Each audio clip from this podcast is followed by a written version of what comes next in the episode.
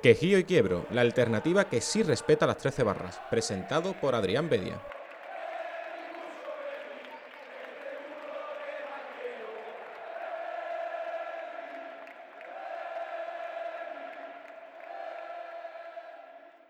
Muy buenas a todos y bienvenidos al podcast de Quejío y Quiebro. Por fin llegó esa victoria después de dos encuentros bastante, bueno, eh, en línea bastante descendente, primero el del Real Madrid y después contra otro equipo madrileño como el Getafe. La verdad que, por así decirlo, aunque sea pronto, pues se tocó eh, fondo y el Real Betis pues supo resarcirse, supo lamerse las heridas durante la semana o lo que, o lo que fue de esa semana porque eh, no fue una semana completa y consiguió una victoria que aunque no fuera contra Valencia, el clásico Valencia, tanto por equipo como por su afición, que no estuvo presente como ninguna afición en la, en la primera división y en el resto de categorías, pues la verdad que fue un partido eh, que hacía tiempo que no, que no se veía por esa, por esa zona, por Mestalla. Ya lo comentamos en el programa anterior que eh, los datos no eran nada buenos y, la verdad es que supo sacar eh, muchísimas, muchísimas cosas positivas de ese duelo en Mestalla que le pone de nuevo en una, en una línea positiva para encarar ese parón de selecciones que ya estamos viviendo, ya estamos inmersos eh, en él y que se vive de, otra manera que duda cabe. Eh, eh, llegar a ese parón con una derrota, pues habría sido bastante doloroso, no solo por haber cosechado esa derrota, sino por todo lo que se cuece durante la semana, todo lo que genera y encima unido también a ese final de mercado de fichaje. Como siempre, vamos a analizar en este caso brevemente la, actualidad y nos vamos a, meter, vamos a meter el bisturí en ese mercado de fichaje que no solo es el mercado, sino también la última eh, incorporación, la de Juan Miranda, de la que hablaremos largo y tendido, y también las declaraciones, como no, de Ángel Aro y sobre todo del director deportivo Antonio Cordón eh, en esa presentación, la, de, la del jugador de Olivares, Juan Miranda, que se convirtió en el último fichaje del Real Betis Balompié. Como siempre, todo ello pues lo vamos a, analizar y lo vamos a comentar con, con, Miguel Ángel Arquellada. Buenos días, Miguel. Buenos días. Por fin se ganó. Eh, tenía muchas dudas de qué iba a pasar después del varapalo de Getafe y parece que el equipo salió muy entero y fue capaz de demostrar esa buena imagen que mostró contra eh, Valladolid a la vez y traer esos tres puntos. Y sobre todo en un parón de selecciones que parecía que si no se llegaban con esos tres puntos iban a hacerse un poquito largos. Sí, la verdad es que yo lo comentaba al final del partido en, en redes sociales que difícilmente se podría sacar más, más cosas positivas de, ese encuentro. Eh, por resumir un poco, porque ya estamos hablando del, Valencia Real Betis y parece que, que fue el año pasado con, esta vorágine de partidos, aunque haya ahora, ahora parón, pero, pero se sacaron muchas cosas positivas, sobre todo jugadores como Joel y, Alex Moreno, que bueno, que van a vivir un, parón bastante tranquilo sin que eh, se le ponga la lupa, aunque Evidentemente un partido no, cambia eh, casi nada, pero salvaron la, papeleta. Me gustó sobre todo Tello, aunque sí que es cierto, también lo comenté que mm, viendo el rival que tenía enfrente, no solo el Valencia en sí, sino individualizando, eh, la verdad es que cada vez que veía a Tello eh, recibir y tener a Thierry Correia mm, es, que me, es que me ponía delante de la tele a encárale porque es que te, te puede, puede, salir a hombros de, de Mestalla, pero por desgracia, aunque sí que hizo un, un, buen partido y fue protagonista, se le sigue pidiendo un poquito más al, al de Sabadell, pero tanto Tello como Joaquín, como incluso Fekir, que sí que, no sé si, si estás de acuerdo conmigo, esta vez sí que le cambiaron no por físico, sino por el clásico cambio de, bueno, te quito dos minutos, tres antes del final y te, libero de, esos minutos y sobre todo ese cambio eh, en cuanto al, modelo retrasando a Canales que yo creo que, cambió la cara a un Real Betis que sí que pudo dar la imagen de, la, de las dos primeras jornadas. Mm, para mí fue un planteamiento muy inteligente lo hablamos antes del partido y, teníamos dudas de qué once iba a sacar. Y viendo a Canales en el centro del campo, eh, se vio claramente que optó un poco por, por tener más la pelota desde atrás y salir mejor con la pelota tocando, que no tener tan arriba y, juntar arriba a, Canales y Fekir. Para mí fue un planteamiento de gente, incluso con la entrada de Tello, ¿no? Metió un poquito de velocidad por fuera y le dio a entender a Valencia de que no iba a ser un partido fácil por dentro, sino que iba a tener también que defenderse por fuera y eso, tener esas posibilidades es muy importante a Tello se le sigue pidiendo lo mismo, regularidad, algo que, de momento ha demostrado poco, pero se ve que cuando, cuando está fino, pocos jugadores con más desborde que él en el Betis, ¿no? Lo tiene todo para, para, para triunfar, lo que pasa es que no le, no le sigue la regularidad. Y después en torno a Fekir, eh, yo quiero creer que simplemente fue un cambio porque había que cambiar algunos y antes que cambiar canales, cambió a Fekir que estaba un poquito peor. Pero la realidad es que Fekir aún está lejos de su nivel, a pesar de que esté mostrando un nivel bastante aceptable, está muy lejos de su nivel y puede que este tipo de cambios haga que se reactive un poco la verdad que el, el Fekir de, del, del Lyon está muy lejos del Fekir de, del Betis y ojalá ese tipo de cosas, ese tipo de palitos, ese tipo de cambios hagan que se active porque es un jugador muy necesario y ya vemos que cuando está fino es súper decisivo, ¿no? Entonces jugadores así para, para, sumar a la causa y que conseguir el objetivo que se quiere eh, son súper importantes. Bueno, revisando los cambios ya te digo, fueron el de Fekir creo que fue a la par que el de, el de Canales quedando dos o tres minutos, así que en ese sentido estamos tranquilos, pero en el otro, en el que comentas en cuanto a rendimiento, sí que es cierto que, estamos de acuerdo en que no, no está a su nivel eh, al que nos tiene acostumbrados en el en anteriores temporadas, sobre todo eh, lejos del, del, Villamarín. Pero por cerrar un poco el, tema Fekir, siempre eh, será más fácil que, que, el jugador llegue al 100% de su, de su nivel con un equipo en línea ascendente que digamos con la necesidad como por ejemplo en el Betis del año pasado, nada sale bien, no se está no se están eh, haciendo las cosas como se esperaba y toca echar mano de, un futbolista como, como Fekir. Será más probable que si esto continúa y el Real Betis sigue, sigue jugando de esta forma, pues es más fácil que, un jugador como Fekir se enganche, sobre todo por la, por la ilusión y, la, y la ambición que tendrá de ver un equipo con Canales, con Joaquín, con Sanabria, que también cuando en el programa de la semana que viene, que ya será más cercano al próximo duelo liguero, eh, son jugadores que se están activando en, línea de, ataque y que estamos viendo a, un Real Betis que le falta eh, quizá en, ese, en esa posición determinada, pues un poquito más de, gol, pero la verdad es que el Real Betis, si sigue la línea de, Mestalla, que ya decimos que no es un campo fácil, por mucho que, el Valencia esté prácticamente de, liquidación, pues si consigue ganar a la Real Sociedad, ya son unos cuantos partidos, ya no es el clásico eh, inicio de temporada, dos partidos buenos y se acabó, sino que ya eh, pues podemos sacar bastantes más conclusiones. Sobre el duelo de Mestalla, Joaquín, 379 partidos en primera, 436 en todas las competiciones, está a tan solo 24 de un mito como, como José Ramón Esnaola. La verdad es que ya mm, le van quedando pocos récords, pero sigue, sigue teniéndolos, Miguel. Yo me fijé, lo sacaron los compañeros de, Movistar, antes del gol de, de, Tello, como el portuense pedía el cambio, decía que ya no, no podía más, recibe la pelota, se pega el sprint de su vida, le da el pase a Tello y después, claro, en el cambio ya le decía, eh, se reía carcajadas el, el 17 con el árbitro, como diciendo, sí, sí, no, ya, ya sí que no puedo dar ninguna carrera más porque estoy realmente, realmente frito. Pero vaya lo de Joaquín, eh, el rendimiento que está dando y que haya gente que se atreva a criticar siquiera a un futbolista que, bueno, que quizá para los más purista, pues parece que llevar el brazalete tienes que ser un general de, otro tiempo, pero esto es lo que hay, es un, futbolista que, le gusta divertirse dentro del campo y fuera de él, y tampoco, yo creo que no, hace daño no hace daño a nadie, no, sé qué pensarás tú, Miguel, pero la verdad es que hay, al final se critica todo, pero, pero esto carece un poco de sentido, la verdad. Mi opinión es clara respecto a esto, el jugador rinde en el campo y lo que haga fuera de él me es un poco indiferente. Mm, sabemos cómo Joaquín y lo compramos con sus pros y sus contra y hay que aceptarlo como es. Yo no, no sé cuál es el techo de este jugador, porque con 39 años aún sigue enseñándonos cosas que, que, desconocía de él. Siempre se ha sabido que no, que era un jugador rápido y que tenía dribbling, pero que con 39 años, en el minuto 70 y tanto largo, te coge un balón en el centro del campo, te pegue un sprint y un par de dribbling y sea capaz todavía de soltarla un poco con claridad. Es verdad que da un poco en el jugador, pero que sea capaz de soltarla al lado para que te yo defina, me parece alucinante. Lo puse en un tweet, ¿no? 39 años y 32 kilómetros por hora. No sé yo si sería capaz de coger la mitad de, esa velocidad punta en el sprint, sinceramente, con, con mucho, menos, mucho menos años que él, ¿no? Me, parece alucinante. Eh, hay que rendirle play decía, ¿no? A Joaquín, a Joaquín solo hay que rendirle le decía, que siga haciendo lo que hace en el campo y que después en su vida privada rinda y haga como quiera, que para eso es suya y puede decidir qué hacer. No, está claro que, hombre, a ver, te da, te da muchos retweets, muchos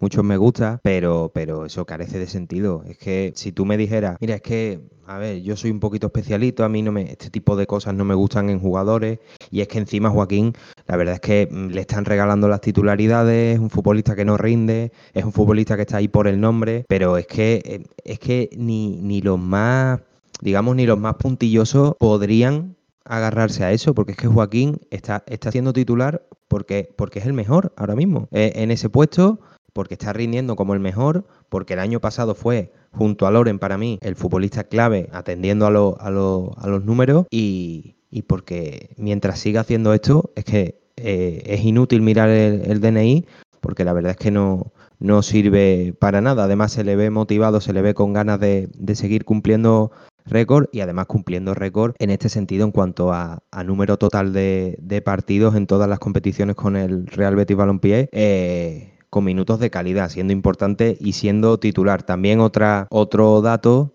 eh, partido número 100 de, Mar Bartra, que sigue en línea ascendente, sigue eh, acercándose a ese nivel que, no, que nos maravilló, sobre todo a su llegada al Real Betis Balompié y, y la verdad es que es una buena noticia porque se echaba en falta eh, sobre todo al inicio de, la pretemporada, cuando acabó la, anterior, pues un, central de garantías, pero viendo sobre todo el rendimiento de, Bartra y también de Mandy, aunque, aunque cometiera ese error en, en el Coliseum, pues la verdad es que ahí hay, ahí hay buenos centrales y también Sydney. Brevemente, no sé qué te pareció el partido de, de Sydney, Miguel, pero a mí me, gustó muchísimo más que el del Coliseum donde la verdad es que lo vi eh, bastante fuera de forma. No sé si es que eran sus primeros minutos y se notó la inactividad, pero en Mestalla ya me dejó un poquito más, más tranquilo su, actuación. Se le vio bastante sereno. Es verdad que después de una actuación como la de Getafe, eh, todo se pensaba un poco que iba a ir trastabillado, pero nada más lejos de realidad. Hizo un buen papel, un buen partido, muy correcto, muy, muy la línea del equipo, ¿no? Al final, cuando un equipo funciona,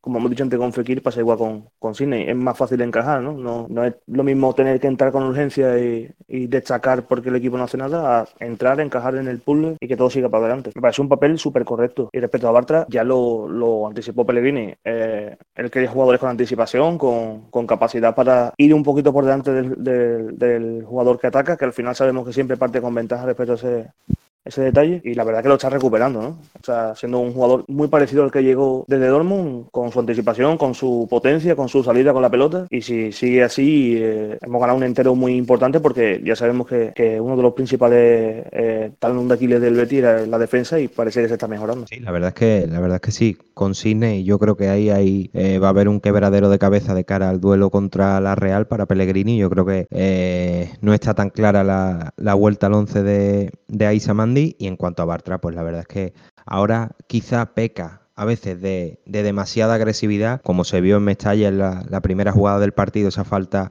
a Masi Gómez que le costó la amarilla, pero la verdad es que preferimos este Bartra que un Bartra que sobre todo flaqueaba en balones, en centros laterales, eh, balones aéreos al, delantero, se le veía bastante blando, bastante, eh, poca cosa en esos duelos y la verdad es que esta versión pues nos gusta muchísimo más y viendo el nivel de, de, los centrales en la selección pues no sería descabellado que si sigue a este, a este nivel pues vuelva con el, con el combinado nacional. Un combinado nacional que, bueno, ya no se habla tanto, pero ¿por qué no eh, ver, a, ver a Joaquín vistiendo la camiseta de, de España. No sé mm, a ciencia cierta el calendario ahora mismo, eh, más allá de esos partidos de, la Nation League. No sé cuántos amistosos hay, pero, pero si hubiera una cantidad importante no estaría además ver a Joaquín porque la verdad es que por rendimiento se lo merece. Y hablando de internacionales, Guardado, Carballo y Canales son los, primeros en jugar.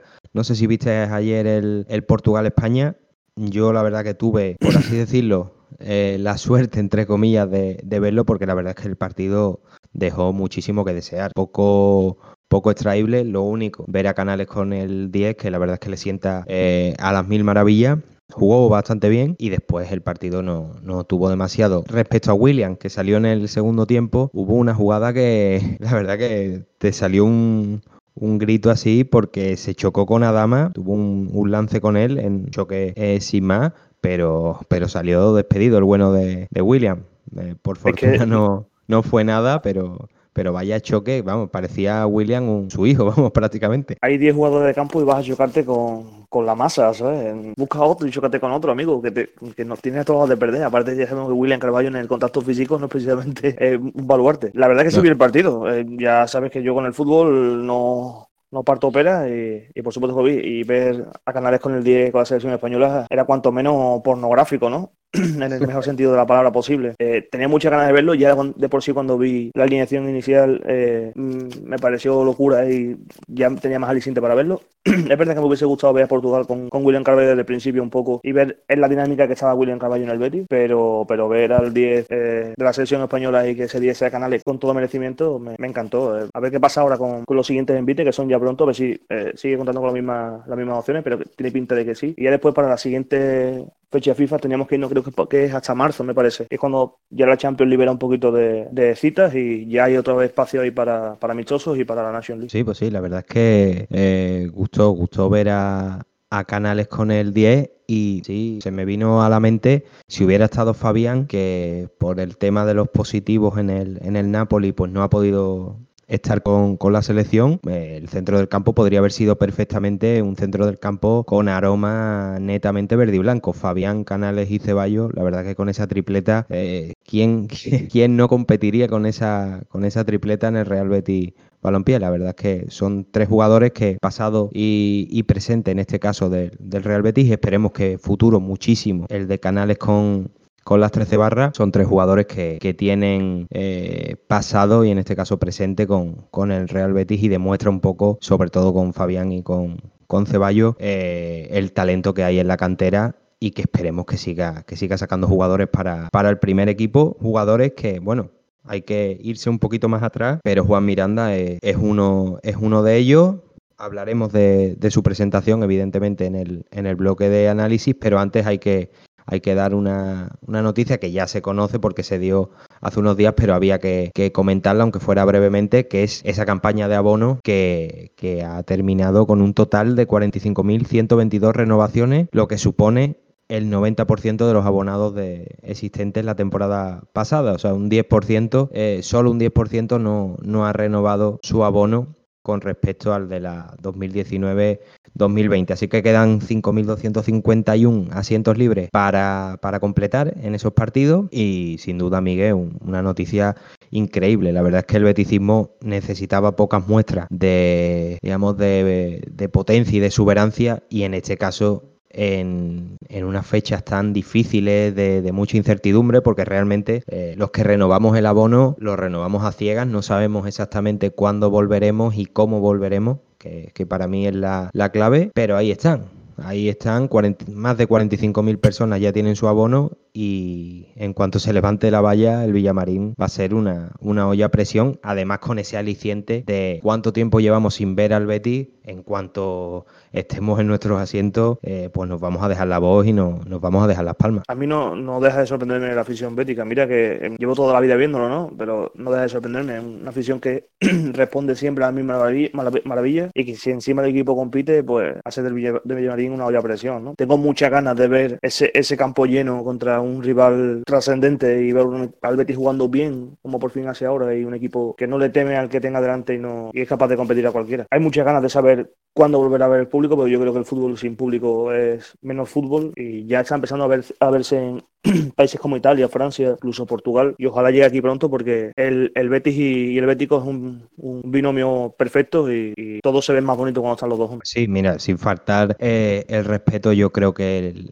si el primer partido, eh, levantándose las restricciones, fuera un Real Betis Elche, yo te digo a ti que el, Villamarín se cae y esto parece enteramente un derby, pero esperemos que, no se pierdan más partidos porque ya el beticismo, eh, aunque fue un partido bastante malo en cuanto a resultados, ya se ha perdido un Real Betis Real Madrid y esperemos que no se pierdan más partidos grandes porque la afición con el esfuerzo que ha hecho renovando su abono sin saber cuándo volverá, se merece disfrutar del, mayor número de, partidos posibles. Pero eso ahí no, no entramos nosotros, por desgracia, porque si, si fuera por nosotros, si esto fuera eh, tocar una teclita como lo que decimos de los fichajes, pues sería otra situación bien distinta, pero la salud es lo primero. Como siempre, eh, hay que hacer caso de las recomendaciones, ponerte la mascarilla, lavarte las manos, también eh, aunque bueno, esa recomendación no la, no la vamos a, lanzar desde aquí porque la gente que nos escucha son, son gente de bien, pero hay otra que, sí que se debería de, lavar la boca, no solo para hablar del Betis, sino para, para otras cuestiones, pero no nos vamos a, a detener en eso. Y si te parece, Miguel, vamos a ponernos ya con el bloque de análisis que no tiene otro tema que, ese mercado de fichaje que recién hace un par de días se ha, tocado a su fin. Estábamos un poco con la incertidumbre recargando Twitter casi, casi cada 10 segundos porque se acercaba esa esa hora, las 12 de la noche, y no terminaba de llegar eh, Juan Miranda, que se presuponía, como al final fue, el último fichaje del Real Betis. Finalmente se consiguió, ya está aquí eh, Juan Miranda portará el dorsal 33, que ya hemos visto los dorsales definitivos, no hay eh, prácticamente cambios. Camara se llevará el 3, Dani Martín finalmente llevará eh, dorsal, tendrá el 13 como, como acostumbraba, y Juan Miranda llevará el 33. También hay que, hay que destacar que al final Ruibal, Aitor Ruibal, pues va a llevar un número importante para el beticismo, como es el 24 de la leyenda Rubén Castro, al que le deseamos muchísima suerte en Cartagena, que ya hemos visto que, que, ha metido algún que otro gol, en lo poco que, lleva. Sobre Juan Miranda, Miguel, eh, ayer se presentó y lo primero que dijo es que aunque sabe que es defensa, eh, es un jugador ofensivo. Lo primero que dijo, evidentemente, sobre sus cualidades.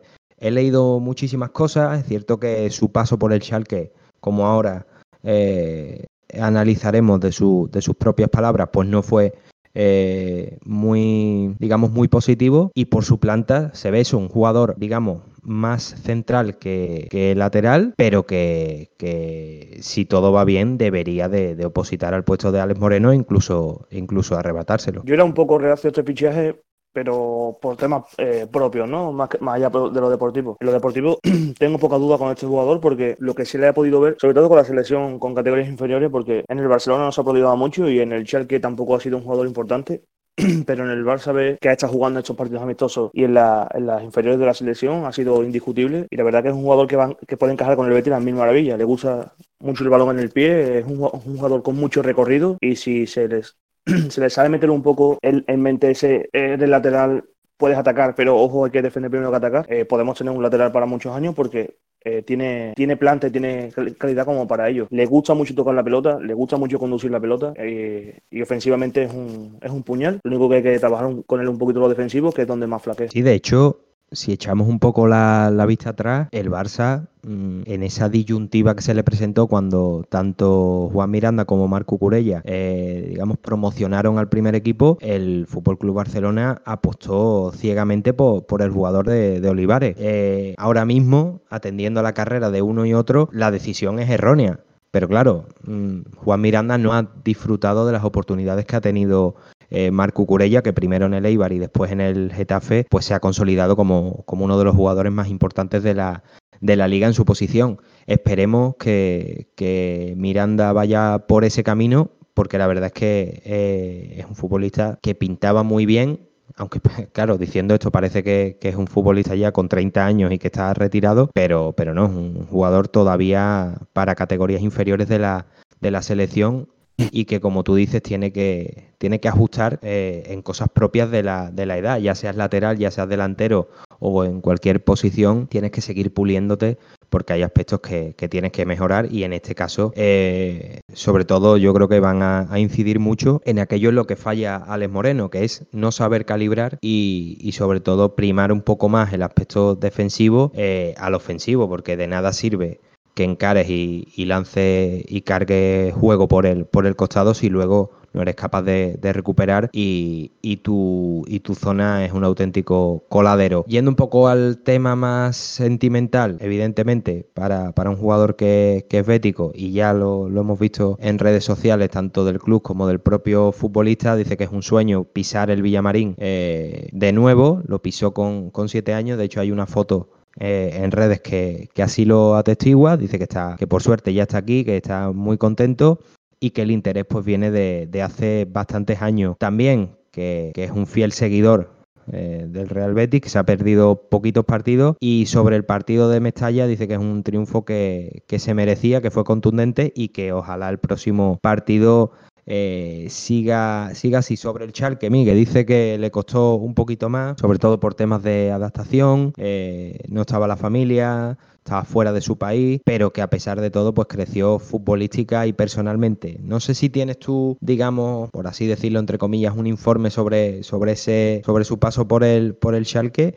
pero sí que es cierto que muchos jugadores españoles, eh, ese paso por Alemania le, le, han venido muy bien. A mí se me viene a la mente sobre todo eh, Dani Carvajal, que, que, fue clave su, su estancia en la, en la Bundesliga para ser lo que es ahora mismo, uno de los laterales, sino el mejor lateral diestro de, eh, a nivel nacional. Esperemos que, como decía, su paso por, por el Schalke no sea igual que, que el que, que, el que se, se avecina aquí en el, en el, Real Betis, porque la verdad es que dejó bastante que desear, no solo en minutos, sino, sino sobre todo en rendimiento. Compararlo con el de Dani Carvajal es complicado, ¿no? Dani Carvajal lo consiguió allí prácticamente todo. La verdad que la, presencia de, Miranda en el Charque ha sido un poquito más testimonial que, presencial, entonces no se le puede destacar mucho deportivamente. es cierto que muchos jugadores eh, no, se, no, terminan de encajar bien en, en algunos tipos de ligas y, y, por más que pensemos que el jugador vale en cualquier equipo, eso no, no funciona así. ¿eh? Dani Olmo es otro de los ejemplos que que parece que está haciendo todas las mil maravillas en Alemania. Con Miranda, ya te digo, eh, su paso fue un poquito testimonial. Al principio parece que sí contaba más, pero, pero después dejó de contar un poco. Al final este tipo de experiencias eh, enseña al jugador que uno tiene que estar donde se le quiere con, con más ahínco y, y, es más fácil triunfar donde, donde se cuenta contigo desde el primer minuto que a un club que al final va un poco de, de rebote como pasó con el Chalque, ¿no? Recordemos que cuando fue al Chalque, el Betis también estaba inmerso en esa operación y, y estaba intentando traerse al jugador, el jugador que no hubiese venido muy bien en ese momento porque también estábamos fartos de lateral. Yo creo que el Betis gana mucho entero con este jugador, ¿no? Es un jugador que se defiende, eh, de, su, de su defensa hace un, buen ataque, ¿no? Él se defiende mucho con el balón en los pies y, y es muy bueno ofensivamente y, y, gracias a eso corrige mucho en, parcelas defensivas. Yo te digo, tenemos que ver un poco cómo se adapta al fútbol del Betis, pero, pero no parece que vaya a tener muchos problemas. Viendo lo que, lo que se ha, digamos, en cuanto a rendimiento, lo que ha mostrado Alex Moreno, realmente ahí hay una buena vara de medir en el sentido de lo que no se debe hacer. Yo creo que Pellegrini, viendo lo que tiene en el costado diestro, a Miranda le va a pedir eh, aunque en los primeros partidos no sea un, digamos, una oda al fútbol ofensivo, si consigue eh, estar bien atrás y no, y, no se genera peligro por su costado, pues se va a dar con un canto en, los dientes, porque realmente casi todas las jugadas de peligro eh, en contra del Real Betis venían por el, por el lado de, de Alex Moreno, Emerson, quizá en los primeros partidos de uno y de otro se esperaba que Emerson fuera un poco más alocado en ese sentido, un poco menos disciplinado en cuanto a tareas defensivas, pero la realidad es que es un jugador que ofensivamente es un puñal y que después atrás sabe, sabe cumplir y sabe estar eh, equilibrado. Así que con Miranda, primero yo creo, tanto el, propio jugador como, como, el cuerpo técnico va a incidir mucho en, en el aspecto defensivo y después eh, qué duda cabe que cuando él se vea seguro y se vea, digamos, cumplidor eh, atrás, arriba, pues va a ser mucho más fácil que, que se dé eh, alegrías y que, y que suba y, y, genere lo que, lo que genera Emerson, o por lo menos la mitad de ello, que ya sería bastante positivo. Preguntas, nos preguntó eh, Carlos y José Manuel Reina sobre uno sobre las opciones de Miranda eh, de venir al Real Betis el año que viene y otro sobre el posible acuerdo que hay entre Barça y Real Betis. Para terminar, eh, esa presentación de Juan Miranda dice eh, sobre su contrato, dice que no se mete mucho en ese aspecto, que el interés era de hace años y que no ha sido fácil por unos temas u otro, pero que u otros, perdón, pero que este año apostaron por, eh, por él. Vamos a hablar de, del tema, lo anunciamos en, en redes sociales, hemos estado viendo y no se ha publicado nada al respecto, pero el tema de Juan Miranda parece claro, Miguel. Unos hablaban de de que acababa contrato en 2021, otros de que eh, por qué no había una cesión con, con, opción a compra. La verdad es que incluso un servidor y tú mismo en, en redes sociales, eh, lo, lo, primero que dijimos fue, joder, mm, que no haya una opción de compra. La verdad es que cambia un poco la, la, operación, pero luego viéndolo todo, teniendo todos los datos sobre la mesa, eh, la verdad es que la operación puede ser muy, muy, pero que muy beneficiosa. No sé si quieres empezar con, con el tema pero por sintetizar, ahora lo, ampliarás tú eh, bastante más, puede ser una operación redonda para, el Real Betis. Eh, Miranda tiene, contrato hasta 2021. Eh, hay una, pequeña cláusula que dice de, forma unilateral que si Miranda tiene dorsal con el primer equipo del Barcelona, que en este caso no es así porque el Barcelona no cuenta con él y lo relega al filial, pasaría a tener contrato hasta 2023, ¿no? Ampliaría dos años. Entonces ahí llega el acuerdo, ¿no? El acuerdo lo hace el Betis para incorporar al filial y así no tener que ocupar una ficha del primer equipo. Y junto con este tipo de cláusula, el Betis hicieron un acuerdo con el jugador de, tres años pactados a, raíz de, a partir del año que viene. Entonces, me parece una operación bastante buena y si, todo sigue su cauce y todo va bien, Miranda puede ser jugador para los próximos años y no, no que, no haya ningún inconveniente. claro que eh, aquí ya no entra la especulación. Si el Barça quiere hacerse con, con Miranda, bueno, en este caso, eh, hacer uso de la cláusula que tenía eh, de renovación por dos años, tendría que darle dorsal del primer equipo y sobre todo que, el propio Miranda diga, mm, esta oferta me, bueno, en esta oferta, esta proposición me, me conviene, realmente van a contar conmigo o me, o me quieren porque he hecho una, una buena temporada con el Real Betis y luego me van a vender. Eso también provoca que, el acuerdo que tiene con el Betis pues prevalezca en el caso de que, de que el Barça eh, quiera recuperarle, pero no para quedarse con él, sino para, especular. Claro, es que no, el acuerdo no habla de que puedan recuperarlo para venderlo, sino de que le recuperen y le den un dorsal en el primer equipo. O sea que eh, cambia mucho la película si es una cosa o es otra. En cualquier caso, si el Barcelona no le da dorsal en el primer equipo y parece que no cuenta con el jugador para nada, eh, el jugador será eh, jugador del Betis durante los próximos años, porque aparte ya tiene un acuerdo verbal cerrado y una, una cláusula pactada, y por eso, por eso no se ha metido opción de compra, ¿no? Un jugador que tiene contrato 2021 no puede meter opción de compra porque no cabe en el contrato, ¿no? Entonces, eh, si Miranda hace una buena campaña y el Betis decide, decide que se quede aquí, el, el acuerdo está cerrado y, y el que saldría ganando en este caso es el Betis.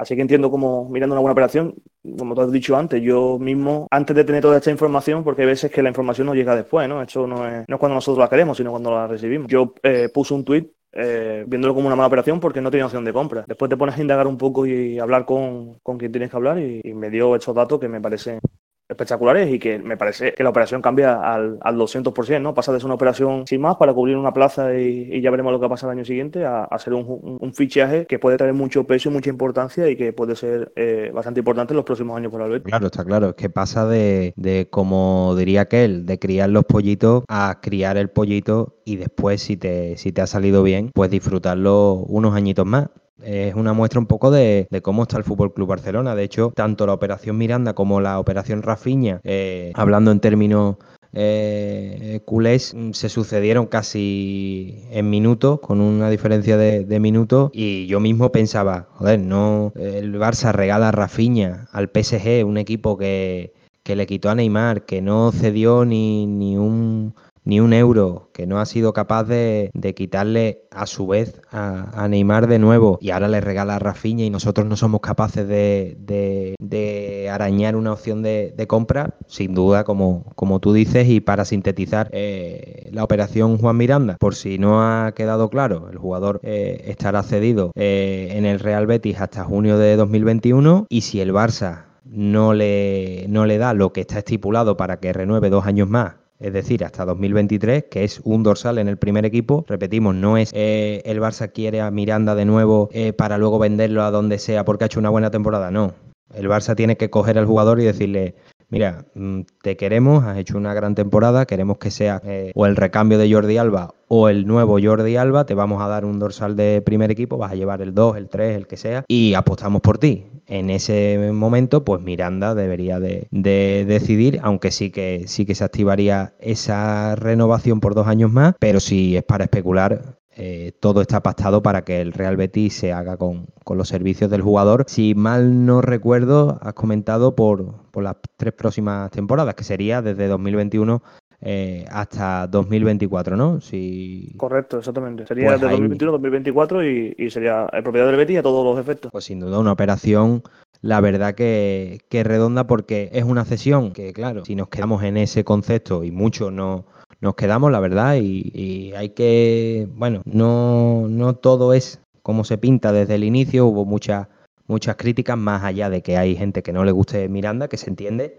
porque el rendimiento pues no es un rendimiento que te entre por los ojos, no es un jugador que diga viene para ser titularísimo por lo que ya hemos visto, pero sin duda es un jugador de muchísima proyección, de muchísimo futuro y que encima se le añade también ese componente sentimental que no siempre es sinónimo de, éxito, pero que sin duda puede, puede ayudar bastante eh, a cumplir los objetivos tanto del club como, como del propio jugador, que sin duda alguna es triunfar y, asentarse en el, en el club de, su vida. Fichaje, evidentemente, realizado por Antonio Cordón y por su, y por su equipo, y un Antonio Cordón, Miguel, que, que habló largo y tendido y que mm, no, no rehuyó el contacto eh, usando el argot futbolístico con, los medios. Volvió a apostar por, por un mensaje que es muy arriesgado, porque la verdad es que eh, decirle a los medios que, que de su trabajo, ya, ya lo dijo en, y en anteriores programas lo analizamos, decirle a los medios mm, es que solo ficháis o, os fijáis, perdón, en los fichajes y no en el resto, claro, esto te puede salir, te puede salir mal a final de temporada, pero él mismo ha, emplazado a que los análisis se hagan a final de temporada. Y es cierto que ya sería demasiado tarde porque a final de temporada se han cumplido o no los, los objetivos y ya no se puede hacer gran cosa, pero es cierto que a jugadores como Claudio Bravo, Víctor Ruiz, Montoya y Miranda, que son los fichajes del club, no se les puede valorar a, a día de hoy todavía porque realmente no, no han hecho gran cosa y son sin duda eh, la piedra angular del trabajo de, Antonio Cordón por muchos cambios que haya realizado, lo que al aficionado le entra por los ojos y los cambios, digamos, más vistosos son los jugadores, cambiar eh, piezas para que, el, para que el equipo mejore. En ese sentido, no sé qué piensas tú, Miguel, pero es un mensaje un poquito en la línea de, aquellos de, sí, solo fijáis en, la, en, en, ganar, solo fijáis en la victoria y no en lo que hay atrás. Cordón, a su estilo, también eh, opta por un mensaje de ese tipo. Solo os fijáis en los fichajes, pero no en el resto de cambios. Pero realmente eso es lo que más, más importa. No sé, no sé qué piensas tú. Sí, el Bético solo se fija en eso, pero eh, es verdad que tienes mucho más trabajo aparte del, del, fichaje, que al final no es más que el culmen de, de tu trabajo, ¿no? Es, la punta del iceberg. Es cierto que el mensaje que manda ayer un poco a la prensa eh, es un poquito peligroso, sobre todo porque ya sabemos cómo funciona la prensa en, esta ciudad y, cómo va a utilizar eso, que va a ser navaja de doble filo y, y, van a estar todo el tiempo tirando de eso cada vez que el Betty tenga un mal resultado o cada vez que Víctor Ruiz o Montoya o Claudio o Miranda fallen o tengan algún tipo de error. Yo creo que el mayor tanto que se apunta Cordón y el Betín en este mercado es básicamente mantener los pilares más importantes de, que ya estaban en plantilla, que creo que es incluso más importante que los fichajes que se han hecho, que han sido más un poco mejorar el nivel de competitividad y, darle un poquito al Betis algo que no tenía, que era eso, era fondo, era opciones y posibilidades. Eh, ya hemos visto que el Betis es capaz de, de adecuar un poco su alineación con los jugadores que tiene, capaz de jugar con dos, tres eh, dos un delantero, eh, doble pivote, un pivote extremo por fuera, tiene un poquito de, de,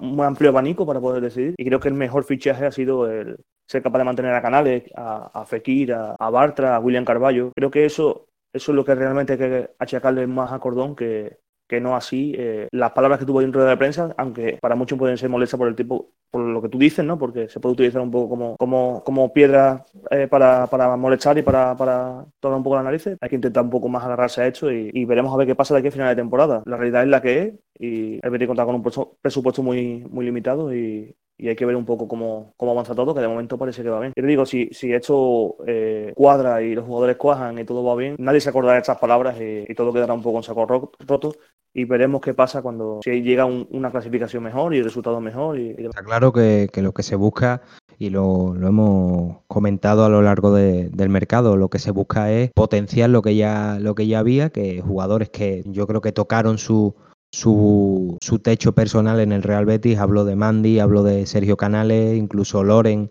que bueno, realmente todo lo que ha vivido lo ha vivido en verde y blanco, pero, pero sí que le hemos visto eh, en la primera temporada sobre todo muy, muy buena, eh, potenciar lo que hay y, que el fichaje en mayúsculas en esta época de, estrechez eh, económica y sobre todo a nivel personal del club, pues la, pésima clasificación del año pasado pues ha mermado muchísimo. No, no hay que ser un, un magnate de las finanzas para, para, saber eso. Pues hay que compensar. Eh, el trabajo de, de Cordón por sintetizar un poco en esta temporada, va a ser ese. Va a ser que lo del año pasado sea un tropiezo, que los jugadores que estaban en el hoyo pues salgan de él y luzcan y sean jugadores importantes para, ¿por qué no? Eh, la próxima temporada eh, realizar alguna venta gorda y después que, la mayor carencia que yo creo que, estaba en el, en el banquillo pues se supla con un entrenador que con un libreto como el que, como el que estamos viéndole a, Pellegrini, pues sea capaz de, que esos jugadores eh, brillen y, estén en sus mejores momentos individuales gracias a que el equipo juega y a que el equipo está conjuntado, pero ya después de lo de ayer no hace falta escuchar a determinados medios porque ya sabemos que Cordón va a ser el, el sieso, el que no da una respuesta que nos guste, el que no entra en polémicas y el que sobre todo no se encara pero, pero, pero se defiende eh, con todas las de, las de la ley. Dice que no le preocupa lo que opine la gente, no está aquí para contentar y que las cosas a final de temporada se pondrán en su sitio. Cree que el examen no consiste solamente en los fichajes, que es lo que habíamos hablado al inicio del análisis, y que consiste también en la estructura del club. Una estructura que él personalmente, valorando un poco eh, lo poco que lleva en el Real Betis, dice que se ha encontrado con un club muy dispuesto a cambiar estructura y a trabajar de forma correcta. Esto mm, eh, lo dice explícitamente de forma correcta. O sea que ya está diciendo que lo que se estaba haciendo, por lo menos el año pasado, no, no estaba en la línea que él asocia eh, al éxito. Y es un, y es un director deportivo, Miguel, que si, que si algo sabe es de éxito, al igual que, que Manuel Pellegrini. Cuando ves a un tipo, como diría Cristiano, tan confiante en su, en su trabajo y en los resultados que le puede dar, la verdad es que a priori no te ilusiona porque ya el Betis está un poco vacunado en ese aspecto, pero sí que te da, te da cierta confianza. Mm, no es lo mismo que te diga, con todos los respetos Torrecilla, que, que, hay ilusión y que se van a conseguir los objetivos, a que te lo diga un tipo como, como Antonio Cordón, pero está claro, y él mismo lo ha dicho, que la pelotita es la que tiene que hablar y de momento los números eh, no son para nada malos. Para nada. Y yo creo que el, mayor mensaje que, que, lanza el Bético es que se están haciendo las cosas bien, ¿no? Por lo menos lo que no se ve, cosa que ese mensaje no salía muy bien desde, desde la directiva la temporada pasada.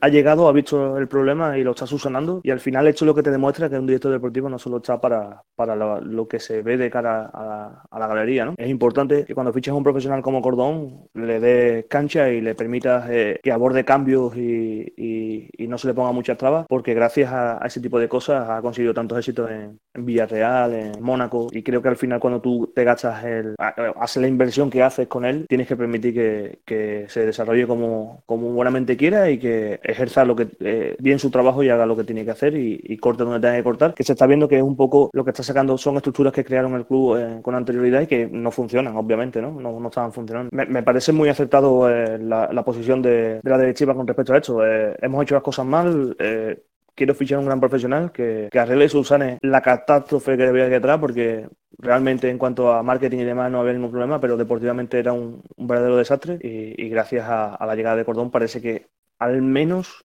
esa sensación no te la da, ¿no? Esa sensación de eh, atar cabos corriendo para ver que no, se nos vean las costuras, aquí no, no parece que esté pasando. Y junto con Pellegrini, que, que me parece uno de los fichajes más acertados de los últimos 10 años sin encontrar algunos jugadores puntuales, eh, pueden hacer un tándem estupendo y ojalá que, nos dé mucho éxito porque creo que el, el, el Bético necesita un equipo asentado, un equipo que, que pelee por objetivos reales conforme a su estatus y a su, a su, a su masa, ¿no? porque al final al Betis lo que lo mueve es su masa social y, y, ojalá que el mayor tropiezo de aquí a los próximos 10 años sea que el Betis ha quedado el octavo y no que ha quedado, o sea, perdón, el séptimo y no que ha quedado el 15, que, que sería una auténtica decepción. Eso, eso por descontado, la verdad es que, claro, cuando no puedes fichar y no tienes las herramientas para, para ello, quizás no es lo más vistoso y no es lo más ilusionante y de hecho en ese, en ese aspecto pues la verdad es que eh, quizás se pedía un poquito más de imaginación a, Cordón en ese, en ese sentido, sobre todo para contentar, digamos, el lado más tribunero de ese mercado de fichajes, que es jugadores que ilusionen y, e incorporaciones que tú digas, bueno, esto, esto marcha en el sentido de que hay cambios sustanciales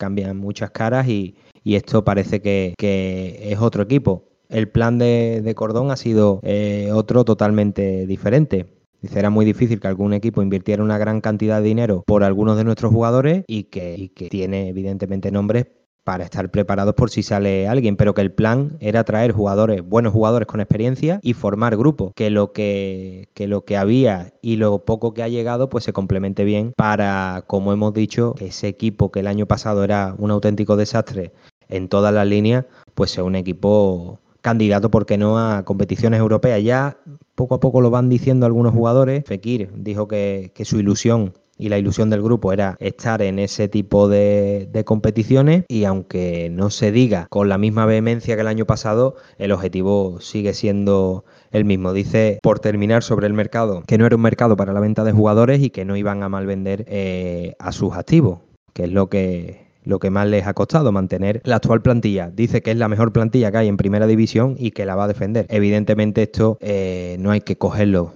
en sentido literal, sino en el sentido que, que, hay que, que hay que coger, que es, es mi plantilla y para mí es la mejor. No es como aquello que dijo eh, creo que fue Caparrós, que era la, mejor plantilla de primera división, pero no porque fuera la suya, sino porque él pensaba que era, que era la mejor y ya vimos eh, cómo fue esa plantilla. Pero no sé cómo le saldrá esta estrategia, Miguel, pero a falta de buenos fichajes, si consigues retener a Canales, consigues retener a Fekir, eh, consigues retener a Bartra, aunque Bartra el año pasado no, no estuviera bien, y te, y te traes algunas piezas como, como por ejemplo Bravo, a mí no te ilusiona tanto como el fichaje de Fekir, pero quedarte con Fekir eh, al final es el mismo, es el mismo efecto, porque los vas a seguir disfrutando y sobre todo un entrenador que te invita a pensar que esos fichajes por fin van a rendir y van a hacer lo que, lo que se esperaba, que es buenos partidos y, y una buena temporada para, ¿por qué no?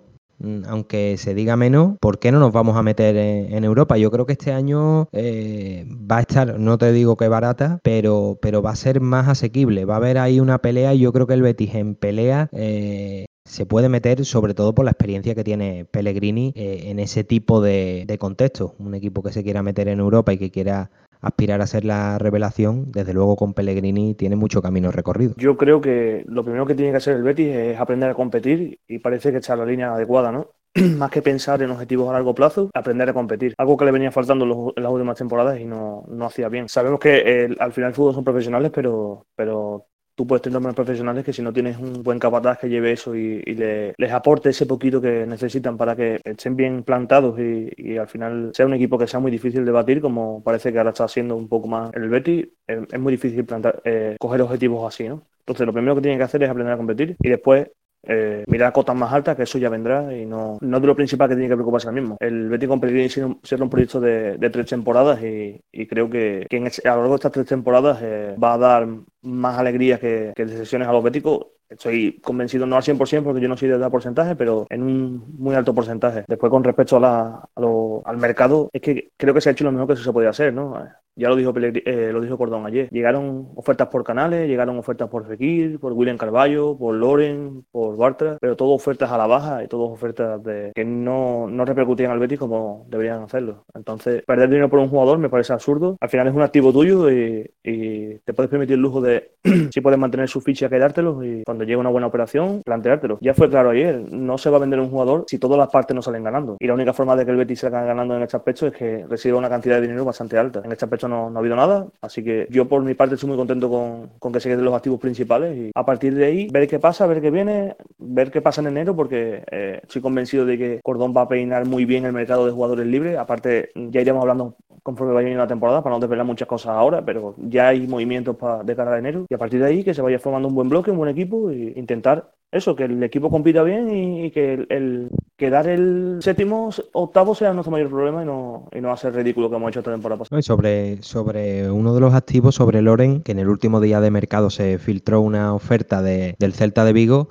Dice que ahora mismo están jugando con un solo delantero, pero que el día menos pensado a lo mejor juegan con dos y, y solamente eh, tienen tres, que no ha salido nadie porque no ha habido ninguna oferta irrechazable y en el caso de Loren la verdad es que la oferta era absolutamente irrisoria y sobre todo es que no sabemos ah, en qué posición va a quedar el Celta a final de, temporada, pero reforzar a, a, un rival, no sabemos si directo, pero que podría serlo por los jugadores que, que tiene, pues era totalmente totalmente absurdo. Si por Loren no se saca la cantidad que se podía haber sacado eh, antes de, la pandemia, que yo creo que un equipo Premier te podía pagar perfectamente incluso más de 20 millones, pues es totalmente eh, absurdo. Antes de meternos con las palabras de, de Ángel Aro, que fueron, digamos, bastante más institucionales como se, como se esperaba y como se, y como se desea, porque cuando hay un tipo eh, al mando como Antonio Cordón, la verdad es que mmm, sobra que tanto el presidente como el vicepresidente del club salgan y se mojen en asuntos en los que eh, ni creo que quieran eh, abordar, ni tampoco se ha, se ha, visto, y esto es una realidad, eh, tampoco se ha visto que, que entiendan. Y es lo que mucho demandábamos un entrenador potente con bagaje, un director deportivo que se centrara en lo deportivo y una planta noble que, que diera un paso atrás en ese aspecto y se centrara en, en el aspecto empresarial. Eh, lo último de Antonio Cordón, como te decía, Miguel, mmm, estamos negociando la renovación de Mandy. Eh, estamos negociando por cuarta vez, creo, si no me falla la memoria. Ya me la dijiste la que... Tercera, la tercera, Sí. ya rechazó dos. Esta sería la tercera. Bueno, pues además me has dicho tú que, que tienes algunos datos. ¿A la Sí, tercera i- ir a la vencida o, o tiramos la toalla ya con, Eso con parece, eso parece. Aparte ha sido el, el agente del jugador que se ha acercado a Cordón para que se llegue a buen puerto. O sea que quiere decir que hay, hay ganas o al menos hay intención de entenderse, de entenderse, perdón. Ayer hablando con una persona cercana al club me comentó que, el acuerdo es muy muy próximo y que se, se habla de un contrato de, cuatro temporadas y los dos requisitos que pide Mande principalmente uno es subir en el escalón salarial, cosa que parece que va a ser, ¿no? Que va a pasar a ser de los jugadores que mejor cobra de la plantilla. Y después un proyecto deportivo ganador. Eh, eso no lo, no, no lo negocia, lo, lo pide así. Quiere un, un- un equipo ganador, un equipo que, que luche por cosas bonitas, por cosas importantes y que al final ya sabemos que el, jugador que busca realmente un equipo competitivo y un equipo con aspiraciones eh, busca eso, ¿no? Más allá del dinero, si no se van a China o se van a algún país así exótico y, y reciben el dinero que quieren. El jugador lo que quiere es un, equipo competitivo, un equipo que, vaya con todo a por todo, que no le tiemblen las piernas a la hora de, jugar partidos importantes y esa es la principal baza para que Mandy renueve y se quede. Eh, entiendo que si eh, renueva y lo- los plazos en cuanto a lo deportivo no se van cumpliendo, eh, habrá algún tipo de cláusula para que se negocie para, para su venta. Pero de momento el acuerdo que se baraja, que se barrunta, es un poco es cuatro temporadas y, y la opción por escrito de que el equipo tiene que reforzarse bien y hacer las cosas bien para, para tener cotas más altas. Y sobre todo en el tema salarial pasar a ser uno de los, de los que más cobran. El tema de, eh, de Mandy ya lo hemos visto. Es la tercera intentona, en este caso pues viene digamos demandada por parte de, Mandy y de su entorno, en este caso del representante, así que eso es positivo, pero también yo creo que pesa no solo la llegada de Manuel Pellegrini y de Antonio Cordón, sino que Mandy pesa un poco eh, los años que lleva evidentemente en Heliópolis y que el Real Betis se ha interesado por su renovación en las buenas y en las malas. Y eso yo creo que para un jugador que evidentemente eh, pone en la balanza y tiene un peso importante el dinero, no, eh, nadie se libra de, de ese, de ese, digamos, de esa característica, de ese eh, aspecto. Él también ve que, el Betis se ha interesado en él siempre y que, digamos, en, en la balanza entre venderlo, entre una buena venta y quedárselo, el Betis siempre ha estado más próximo en quedárselo. Y eso también un jugador como Mandy, eh, yo creo que, que pesa. No vamos a decir que Mandy es eh, Teresa de Jesús de- del fútbol, porque yo creo que ningún futbolista lo es, pero creo que es un futbolista agradecido y que sabe perfectamente que, que si no fuera por el Betis, pues quizás no sería un futbolista eh, que ha estado tan en la picota a nivel europeo, porque cuando, cuando estuvo aquí Setién, los mejores momentos de Setién uno de los jugadores capitales era, era Isamandi. Era su central fetiche, era su modelo de futbolista, su ejemplo. Y claro, cuando se fue eh, Setién y cuando Mandy pasó a tener un, digamos, un papel un poquito más negativo, su rendimiento no era del todo correcto, pues el Betis siempre estuvo ahí para, oye, que aquí en este momento también quiero contar contigo y te quiero renovar.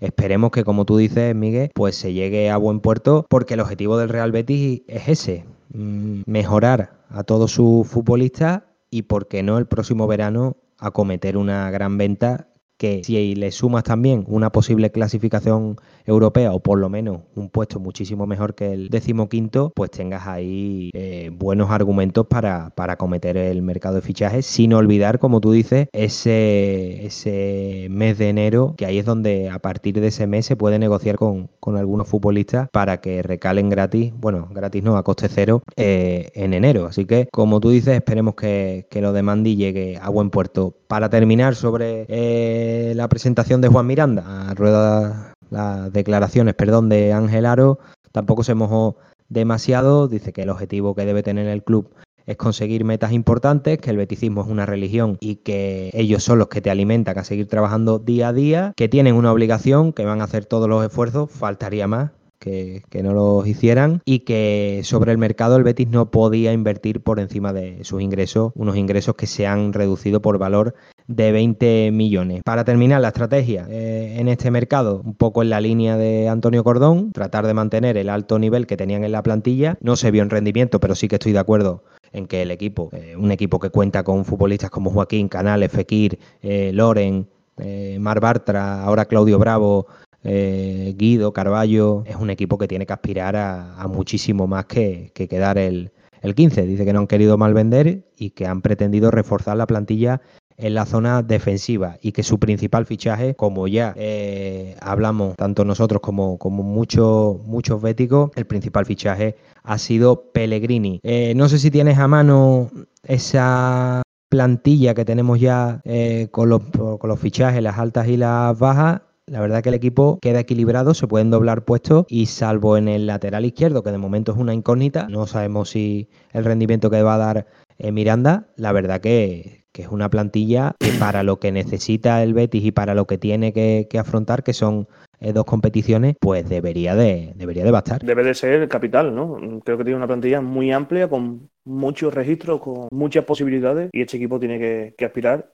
No te diría todo porque eh, eso es absurdo, pero sí a, cotas altas porque tiene equipo para ello y tiene opciones para ello. Mm, sin contar el filial, ¿no? Porque ahí tenemos una camada de jugadores que estoy convencido que en el momento que se les dé la oportunidad se van a, van a venir para, quedar, para quedarse porque eh, saben del, del valor y, y, Pellegrini saben que cuentan con ello y eso es muy importante para un, para un chaval. Después con respecto a la plantilla, te diría incluso que me sobran dos jugadores, ¿no? Es una plantilla muy amplia, con, con mucho margen y, y, muy compensada. Quizás a lo mejor eh, me falta un central un poquito más contundente de lo que tenemos, pero por lo demás va bastante compensado. Pues sí, sobre... Vamos a meter alguna preguntilla al hilo de este, de este asunto, evidentemente que es el que eh, la parte fundamental del programa de, de hoy. Nos comenta arroba Fale Padilla. Dice, ¿creéis que la labor de Cordón se ha desempeñado correctamente? Lo hemos, hemos hablado largo y tendido y apunta, dice, yo desde mi punto de vista sí, creo que se le fichó para tomar decisiones y ha tomado la decisión de mantener la plantilla. Además creo que la decisión es acertada, en época de vacas flacas no se debe mal vender. Yo creo que eh, la decisión la ha tomado mitad por convencimiento, mitad porque no le quedaba otra, porque evidentemente si Cordón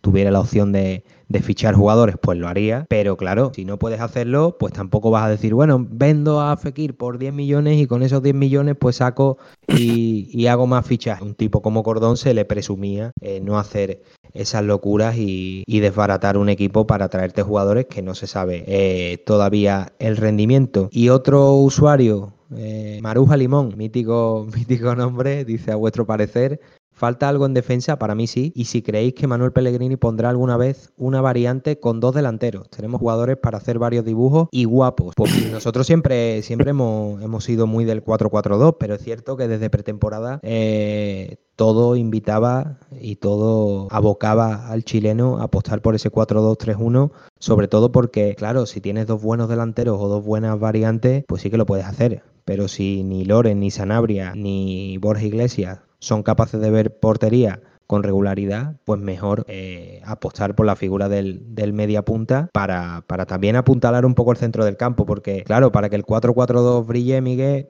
Guido y Carballo tienen que estar bien en todos los escenarios. Y ya se ha visto que, en partidos como el de como el de Getafe y en el de Valencia que también lo, lo anunciamos. Cuidado porque el Valencia te va a querer jugar a, lo mismo. Pellegrini, precavido, apostó por Canales en el doble pivote junto a Guido y, el equipo eh, cambió. Veremos. Ah. Yo creo que Pellegrini eh, quiere, quiere ese 4-4-2 pero cuando esté seguro de que las cosas van a salir bien. Yo discrepo un poco contigo. Eh, te explico por qué. Yo creo principalmente a Pellegrini le gusta mucho eh, un delantero posicional, un delantero con registro posicional y con buen remate, y aparte un delantero móvil, cosa que no tiene tanto. Entonces creo que se va a utilizar mucho más la opción del, Fekir, de eh, Juanmi o, o Laine junto a él, incluso a todo el rival junto a él, para que haya una mejor segunda línea y el delantero si no está aceptado como ahora, pasa un poco desapercibido y simplemente trabaje para, para filial centrales. Entonces creo que todo va un poco por ahí. ¿A un día veremos dos delanteros? Es posible, creo que es posible, pero es lo que tú dices. O William y Guido están como las manecillas de reloj o, es imposible porque un, centro del campo con dos alas como Fekir y Canales y dos delanteros, eso hay que sostenerlo de alguna forma y, es complicado si William y Guido no están, no están en forma, ¿no? no están aceptados. Después yo creo que eso va a depender todo mucho del rival. Eh, si un rival viene a jugarte, Pellegrini va a sacar el 11 que mejor le juegue la pelota y mejor le dispute la pelota. Y si un rival viene a, chocar contigo y a, hacerte una presión alta y a, no dejarte jugar por el medio, como bien hizo contra el Valencia, va a sacar un 11 que le permita abrir el campo, eh, eh, tener centros laterales, tener una buena referencia por detrás del delantero que aproveche los balones que pueda bajar. Al final todo va a depender un poco de, las circunstancias. Creo que va a ser un, equipo muy adaptativo. Va, a saber adaptarse a la situación y, y después ya hemos visto que Pellegrini le gusta mucho eh, que las decisiones que tomas repercutan en el campo, ¿no? Bueno, supongo que a cualquier entrenador, ¿no? Pero que a él se le ve que si todo está bien no hace un cambio y cuando ve que algo flaquea lo cambia para que, para que el equipo se reactive y, encuentre soluciones. Entonces, ¿veremos al equipo con dos delanteros? Posible, ¿eh? ¿Veremos al Betis con dos delanteros con los delanteros actuales? Eso lo veremos ahora mismo, a día de hoy, mucho más complicado. Sobre todo porque, te digo, tenemos tres perfiles muy parecidos, aunque son distintos, son muy, muy parecidos en su trabajo y, meter a dos delanteros es, complicado, sobre todo porque, ya te digo, a él le gusta mucho el delantero de referencia y una segunda línea muy activa y así el Betis la tiene. Está claro que es más probable a día de hoy que se varíe un poco el, centro del campo, en el sentido de que se vea algo como lo que, lo que vimos en Mestalla, que, Guido esté acompañado de Canales en lugar de, por Carballo, que ese cambio de, de un delantero centro eh, a dos, incluso aunque ese segundo delantero sea lo que, lo que tú comentas, un, un Juanmi que yo creo que en ese esquema Fekir y Juanmi son los, son los que mejor lo, harían, aunque a día de hoy me gustaría más ver a, a Juanmi, no lo hemos visto, yo a Juanmi siempre que lo hemos visto en, temporada, ya en competición oficial ha sido eh, por el costado, a mí donde más me gusta es en el centro, al igual que, que a Fekir, son dos futbolistas que, que donde mejor rinden es centrados y no y no escorados a, a banda. Y, también lo que, lo que comentas, la, cantera. Mm, ¿Por qué no? Eh, vamos a ver, en vez de Guido Canales en partidos, digamos, de más exigencia en el centro del campo y más batalla, ¿por qué no un Paul?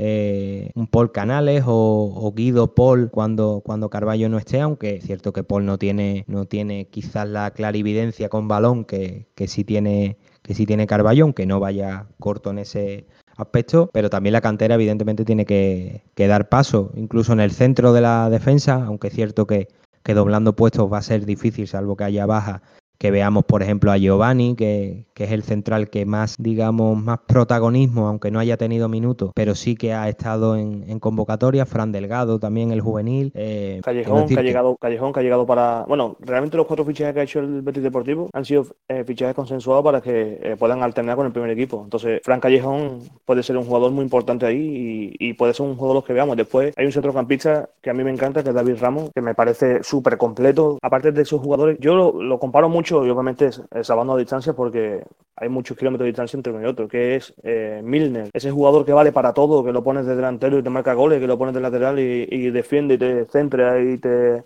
hace recuperaciones y ese centrocampista que llega a todos lados y que si un día el portero se te lesiona y tiene que jugar, juega de y lo hace bien. Entonces, creo que el Betis tiene muchos valores en la cantera y, hay, en algún momento tendrá que aprovecharlo. Y después está Rodri, ¿no? Que Rodri es alguien otro costal. Ese niño ha tocado con la varita y, creo que es lo más parecido a Canales que, podemos encontrar en el fútbol español, ya sea primer equipo o, filial. Sí, y también hay otro que, que, sí que ha estado en las convocatorias. Bisu ya hemos visto que se ha marchado al, Córdoba, pero un futbolista, hablando un poco y comparándolo con David Ramos en cuanto a perfil, Nil, el juvenil, es otro es otro jugador que, en el centro del campo la verdad que es un auténtico comodín, es un jugador que te puede jugar de pivote, pero que también te puede jugar incluso de media punta, ya lo vimos en el, en el juvenil de José Antonio Gordillo, un tipo que, hace de todo y, lo hace, y lo hace bien, incluso con pelota sin ella, eh, yendo y mirando a, portería, a balón parado también, ejecutando penalti, vamos, un jugador eh, bastante completo, que no sabemos si, si no tiene protagonismo con el Betis Deportivo y el juvenil se le queda pequeño, pues también eh, sería bueno una cesión, pero está claro que del Betis Deportivo Rodri, viendo que Robert ya se, ha marchado y ya ha visto portería con, Las Palmas, ojo al año de, de Robert, ¿eh? porque podemos estar ante, ante un Robert que en la 2021-2022 ya no venga pretemporada a ver si cuenta con él, sino que ya sea un jugador eh, que no solo toque a la puerta, sino que la tire directamente porque se le ve, se le ve que, puede hacer un buen año y sobre todo que puede seguir la estela un poco de, Pedri en, el, eh, en la Unión Deportiva Las Palmas. Quiero decir, un jugador... Eh, muy jugón, quizá con más gol que, que, Pedri, y que genere esa ilusión y sobre todo la confianza de un tipo como Pepe Mel, que gustos aparte es un, es un entrenador que, que si tiene algo verde y blanco va a apostar por él y, le va a dar muchos minutos y va a ser clave en su progresión, porque ya demandamos, yo creo que Robert en condiciones normales ya este año eh, debería de haber sido un jugador importante en el, en el primer equipo en cuanto a oportunidades y en cuanto eh, a minutos, pero por desgracia no, no ha sido así. Y como ya te digo, Miguel, yo creo que en eso sí que estaremos de acuerdo. Mm, ojo a Robert el año que viene porque, porque puede ser un jugador importante. Tengo un buen amigo allí en, Las Palmas y, la verdad que está loco de contento con él, ¿no? Va a verlo cada vez que puede a los entrenamientos y, obviamente en todos los partidos y dice que es un jugador que va a ser capital si Las Palmas quiere aspirar a algo, porque es un jugador de perfil único, lo que tú dices, un, un, corte que no que por mucho que se trabaje no, no sale, simplemente tiene calidad y, y, se sabe aprovechar. Yo creo que se ha hecho un movimiento muy inteligente con Robert. Eh, un jugador así necesita en torno a 30-35 partidos una temporada y aquí va a ser difícil que lo tuviese desde el principio, sobre todo porque venimos de una temporada convulsa, eh, un entrenador nuevo que va a llegar poco en ese aspecto hasta que el equipo no está sentado. Entonces, cederlo y te quedas con otro rival que ha venido y ha demostrado que por ganas y por ímpetu eh, tiene derecho a estar aquí y pelear por un sitio más allá de que lo que después pase a lo largo de la temporada. Y yo creo que por ahí va un poco los tiros, ¿no? No sabemos cuánto le queda a Joaquín, no sabemos qué va a pasar la temporada que viene con las ventas y creo que Robert va a ser uno de los principales activos del Betis la temporada, la temporada próxima porque tiene calidad para ello y porque está demostrando fuera de Heliópolis que, que si se le da minutos y se le da eh, importancia lo demuestra con, con, goles y con personalidad y con protagonismo en el campo. Y sobre todo Aitor en este caso Claro, Aitor viene de, un escenario que te curte. El Leganés peleando por la salvación, no lo consiguió, tipo como Javier Aguirre que había partidos que le daba bola y otros que no. Ahora en el caso de Robert se va a Las Palmas que va a ser un equipo que, bueno, tienen que salir muchas cosas bien para que, para que esté en la terna de, clubes que, aspiren a playoff, pero a ser un equipo que va a estar más cerca de la crisis y de que haya jugadores como él que tengan que aparecer.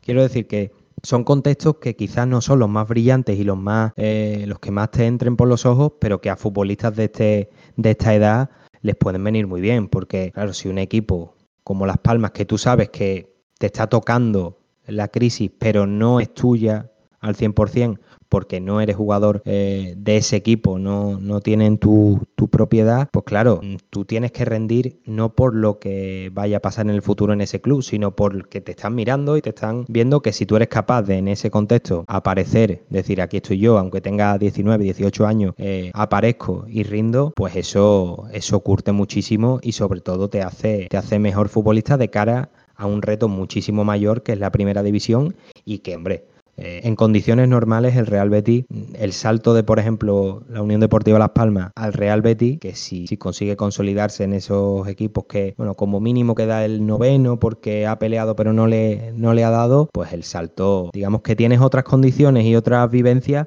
pero que te sirven sin duda para, para pelear por un puesto, para vivir ese día a día en el que pues hay veces que tienes oportunidades, hay veces que no, pero, pero es que esto, esto va así. ¿Quién le iba a decir a, a Loren que iba a promocionar, iba a jugar ese partido en Villarreal contra el Villarreal y iba, iba a meter dos goles? Los canteranos, si son buenos, tienen que, tienen que aparecer y no hay duda, como decimos, que Robert, al igual que este año lo está haciendo Paul, que seguimos diciendo que, que esta temporada va a ser muy importante y en partidos en los que Carballo no esté al nivel, se lesione, que esperemos que, sean pocos, eh, pues va a dar un paso adelante. Y también tú decías, Miguel, sobre Joaquín, pero hay otro futbolista como Guardado que ya va teniendo una edad y que no puede ser titular indiscutible en todos los partidos y no puede tener el, el peso que tenía antaño, porque si se lo da, eh, es que no, no va a brillar. Eh, guardado, lo hemos dicho por activa y por pasiva, es un tipo que no se guarda nada y si le das 30 partidos eh, de titular jugando los 90 minutos lo, lo, vas a reventar. Así que es bueno en esa.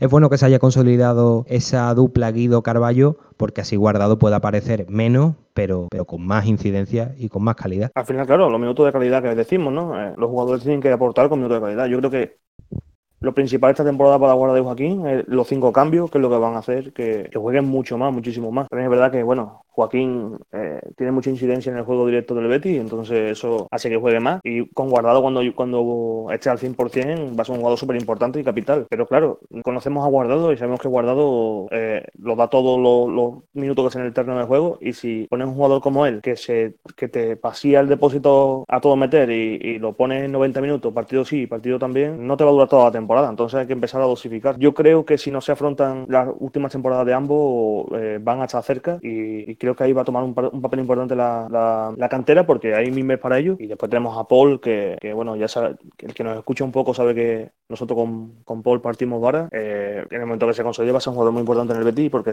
tiene, tiene margen para ello y tiene un entrenador que eh, va a saber amoldarlo y, meterlo en circunstancias para que sepa escoger y sepa echar bien. Aparte, hay que recordar que Paul cuando llegó era más guardado que el propio guardado, ¿no? Eh, guardado empezó como lateral y Paul era un medio centro más llegador, más, más de metro y el Betis ha sabido reconvertirlo y ha sabido trabajarlo para que acabe siendo lo que es, que es un, cerrojo y un, como diría, un ladrillo ahí en medio, ¿no? Para que no, para que no pueda, se pueda pasar fácil. Así que veremos qué pasa con Guardado durante la temporada y a partir de ahí qué, qué pasa con la cantera junto con ellos. Hemos hablado bastante y casi todo positivo, pero evidentemente la planificación, más allá de que como bien ha dicho Antonio Cordón, esté sujeta a que pasen los partidos, a que acabe la temporada y se vea el puesto, el juego y todo lo que, lo que se puede analizar de, una campaña, hay que hablar también, no sabemos si negativo, pero sí de los puntos débiles de esta planificación. Yo lo tengo bastante claro. Confío en que Miranda esté esté bien, pero si Miranda no termina de, de, entrar, no termina de ser ese jugador que se consolide y que viendo el rendimiento actual de Alex Moreno, eh, a poco que lo haga bien va a ser titular eh, indiscutible. Si esa banda izquierda sigue siendo débil y bravo, esperemos que no, rezaremos a quien tengamos que rezar, aunque seamos eh, ateos. si no está bravo y la banda izquierda sigue siendo flanco débil, ojo porque el Real Betis va, va a sufrir. Lo vimos en, Getafe y en, en, Mestalla. Es cierto que, tanto Joel como Alex Moreno salvaron la papeleta, hicieron un, partido bastante digno, pero claro, vas a tener esa incertidumbre y yo creo que, ese es el principal lunar de la, de la planificación, más allá de los cambios que se han acometido eh, a nivel interno, pero en la plantilla sigue habiendo carencias y hay que, hay que señalarlas porque evidentemente ninguna planificación es perfecta, pero esta ya te invitaba desde pretemporada eh, a pensar que, bueno, que Joel no estaba siendo un, ni va a ser un suplente fiable en todos los sentidos, salvo que haya un giro de 180 grados que esperamos y deseamos, evidentemente, porque todo jugador del Betis esperamos que, esté a la altura y con el lateral izquierdo pues eh, más de lo mismo. Ya hemos visto que en el centro del campo también personalmente he demandado un jugador que, haga que Canales no haya que retrasarlo al doble pivote, pero bueno, viendo un poco lo que hay, sí que es una baja un poquito más eh, por rizar el rizo, pero en defensa, tanto en el lateral izquierdo como en portería, Miguel, ahí si, si hay bajas por sanción o lesión, eh, lo podemos pasar mal. A mí me han faltado cuatro piezas que, creo que son muy importantes y que el Betis no tiene ahora mismo. Después veremos qué pasa durante la temporada, como tú dices, no, no, no sabemos qué va a pasar, no, no, queremos ser negativos desde el inicio porque esto acaba de empezar y el, técnico quería el equipo doblado, lo tiene y a partir de ahí hay que ver lo que pasa. Pero a mí hay cuatro piezas fundamentales que el Betis no tiene y que veremos a ver si son capaces de suplir con lo que hay o, no. Una es un portero de garantía que, que pelee con Bravo y que, y que sea capaz de, si Bravo no está, o incluso estando, le pelee el sitio y, haga que todavía Bravo se esfuerce más, que creo que es muy importante en una portería, que haya dos activos y que se peleen por un puesto y que juegue el que mejor esté, ¿no? Aunque ya sabemos que la portería no es de, mucho cambio, pero yo creo que todo lo que sea competencia, bueno es. Y creo que Joel Roble no está por más que contra el Valencia hiciera un partido decente, que, creo que, simplemente es un puntito en, su etapa aquí en el Betis. Después, un lateral izquierdo muy titular, no sé si, si es la, expresión correcta, pero eh, un lateral que, se, que tenga el sitio suyo y que, que, sea otro que le pelee, porque al final sabemos que Alemán tiene muchas carencias y Miranda es un huevo por eclosionar, ¿no? Hemos visto algunas cositas suyas, pero eh, no sabemos por dónde nos va a salir, ni si va a ser la pieza que nos hace falta, ni, ni si cuando Miranda funcione y se pierde un partido por la acumulación de tarjetas o por, por lesión o por lo que sea, Ale Moreno va a recuperar el nivel que tuvo cuando llegó al Betis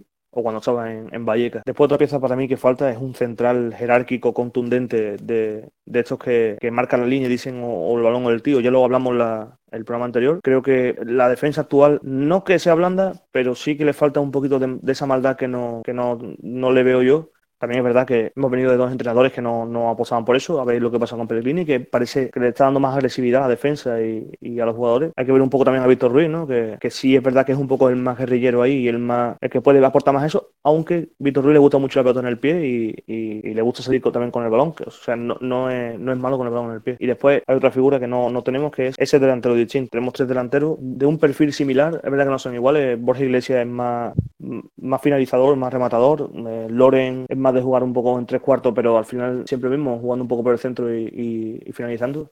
Y Sanabria tiene un poquito más de recorrido, pero al final es otro rematador con, más registros simplemente. Y nos falta quizás ese delantero que, sea capaz capaz de caer a las bandas, que, sea rápido, que si juega un delantero pueda jugar él, que si juega en banda pueda jugar y no tenga problema, que si juegan dos delanteros también pueda jugar él. Creo que son cuatro piezas que, que quizás con una venta importante se hubiesen suplido, pero no ha sido así y, ya sabemos de los de problemas que ha puesto algún jugador para salir que no se contaba con ellos, entonces eh, ha sido bastante más complicado de lo, que, de lo que se esperaba. Vamos a ver qué pasa, vamos a ver cómo llegamos a enero, vamos a ver qué, cuál es la nota de, de, esta planificación cuando avance la temporada y a partir de ahí valoraremos si todo es correcto o no, pero para mí faltan esas cuatro piezas y, veremos a ver si, no, si nos echamos en falta a lo largo de la temporada. Creo que tanto lo positivo, lo que invita al optimismo, como lo que genera incertidumbre, hay que, hay que comentarlo. Para eso está eh, el análisis. Evidentemente no vamos a... Eh, nuestros análisis no, nunca se ha estilado el...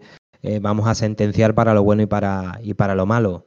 ni tenemos claro que Miranda va a ser Paolo Maldini, ni tampoco que, que va a ser Steinhofer. Nosotros analizamos lo que hay, pues se ha traído un jugador de muchísima proyección, que evidentemente pues genera eh, ilusión si todo se cumple en positivo, pero claro, ya sabemos y sobre todo en el Betis estamos curados de, espanto en ese, en ese sentido, que, hay que verlo todo y que, hombre, yo no soy tan... No pongo la pica tan lejos como Antonio Gordón. Creo que, en el mercado de invierno, para bien o para mal, se va a ver si el Betis eh, tiene mimbres y sobre todo tiene hechuras de, equipo que, que pelee por, por eh, clasificación europea, pero bueno, comentando lo bueno, lo malo, lo que genera incertidumbre, lo que genera ilusión, lo que no se sabe realmente qué, va a pasar, que todo ello compone, como decimos, el análisis, la verdad es que eh, es una plantilla que casi, casi es la misma que el año pasado, pero que, claro, con, este entrenador y eso que hemos vivido poco, pero, pero ya desde, desde pretemporada se veía que la cosa era distinta a lo que proponía Rubi. Rubi era más palabra que hecho y Pellegrini, pues bueno, un tipo que no te va a dar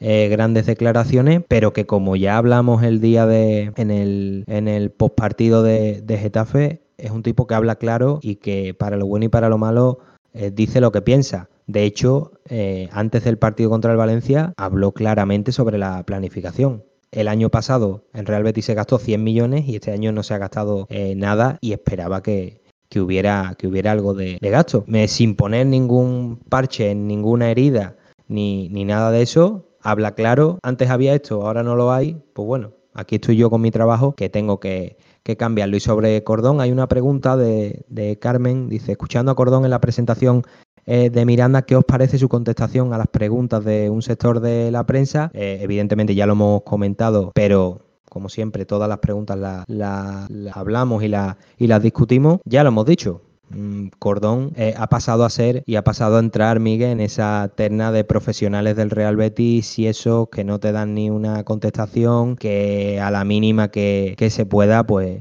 pues van a ir a, a degüello. En este caso, desde siempre, tanto periodistas como, como no sé cómo calificarlo, porque hay algunos que, que son incalificables, eh, se critica como dijo Mourinho refiriéndose a Guardiola, ya se critica que tenga demasiado currículum. Cuando no lo tiene, este señor, quien es, le queda grande el Betis. Cuando tiene currículum, bueno, es que claro, aquí viene eh, digamos, la madre superiora con todos los títulos y con todas las cosas. Y bueno, cuidado, no hay que discutirle. Yo, la verdad es que eh, me quedo asombrado, pero con Cordón tiene que, tiene que hilar fino porque, como tú bien has dicho, ya, ya están afilando el hacha para en cuanto haya la mínima. De hecho, después del partido de Getafe, ya se vio que, los cuchillos estaban afilados y, dispuestos a, cortar. Yo hay una cosa que me ha quedado clara en los últimos, te diría, cinco o seis años. Y es, si el Betis hace las cosas bien, tiene buenos profesionales y tiene buenos dirigentes, la prensa te ataca con cuchillo entre los dientes. Y si el Betis tiene Dundi no es la correcta. Tiene alguien que no. Bueno, gente que, no, que no rinde. Claro, claro, que no rinde. O que, o que no aporta a lo mejor eh, de cara a, los deportivos un, buen papel, no, no hace que el equipo compita, ya es más gatito y, se le protege más y no se ataca tanto. Entonces, yo cada vez que veo un, periodista bonita sido sacar los dientes. Entiendo que el Betis está haciendo las cosas bien y, me quedo con eso. No, no entro en más debate. No quiero darle más publicidad porque me parece que no se la merecen. Ayer con el, sé que no viene un poco al hilo, pero con tu permiso lo voy a comentar. Ayer puse un mensaje y lo, a lo que hacía referencia, creo que hay que ser crítico con el Betis cuando hay que hacerlo, por supuesto. El, que más. Yo critico al Betis todo lo que haya que criticarle, pero no todo es criticable y no cualquier forma es la correcta. Y lo que eh, creo que el Bético se merece es una, una prensa de calidad, simplemente. Igual que lo hay en todas las ciudades de, España, donde hay un equipo en primera división y segunda división. Cuando hay que criticar, se, criticará y, se, criticará sin atacar, porque al final creo que atacar simplemente ensucia mucho eh, lo que se pretende sacar con esa información. Y después creo que eh, una institución como el Betis, con más de 103 años de historia, se merece el máximo respeto que se le pueda aportar desde cualquier medio, ya sea escrito, hablado, eh, visual o, como sea. Y eso no se tiene ahora mismo. Quizás la muestra que puede tener el Bético de, de lo que yo estoy hablando es que cuando las cosas se hacen bien se critica y cuando no se hacen tan bien no se critica tanto porque las cosas no nos están saliendo. Entonces, quizás esa es la vara que tenga que tener el Bético. Cuando nos critican mucho y desmedido, quizás que estamos haciendo las cosas bien y hay un poquito de miedo e incertidumbre porque no llegan cosas hacia ellos y, no se les permite entrar y repartir la tarta. Ayer hubo una contestación que, bueno, un par de ellas que creo que dejaron muy claro que, Cordón y la prensa no van a ligar. Una fue, nosotros entrenamos mañana, no, volvemos a entrenar el jueves, perdón, hoy. Y la otra, eh, creo que hay operaciones que la prensa no debe enterarse. Y hasta ahí creo que todo correcto. Sí, le preguntaron si que que, si el objetivo era eh, meterse en Europa y dijo, y dijo eso que tú comentas, que, mañana eh, entrenaban. Es cierto que esto, esto que tú comentas, el ejemplo más claro es el de, es el de Ruby. Como más que, que, el Betis, bueno, echó a un tremendo profesional que no se le dejó trabajar, que tal y que cual. Y la verdad, bueno, cualquiera que haya seguido la temporada anterior de, del Real Betis, pues se da cuenta de que Rubí no era un entrenador para, para el Real Betis y que evidentemente no solo era Rubí, para mí es el principal culpable, pero no el único.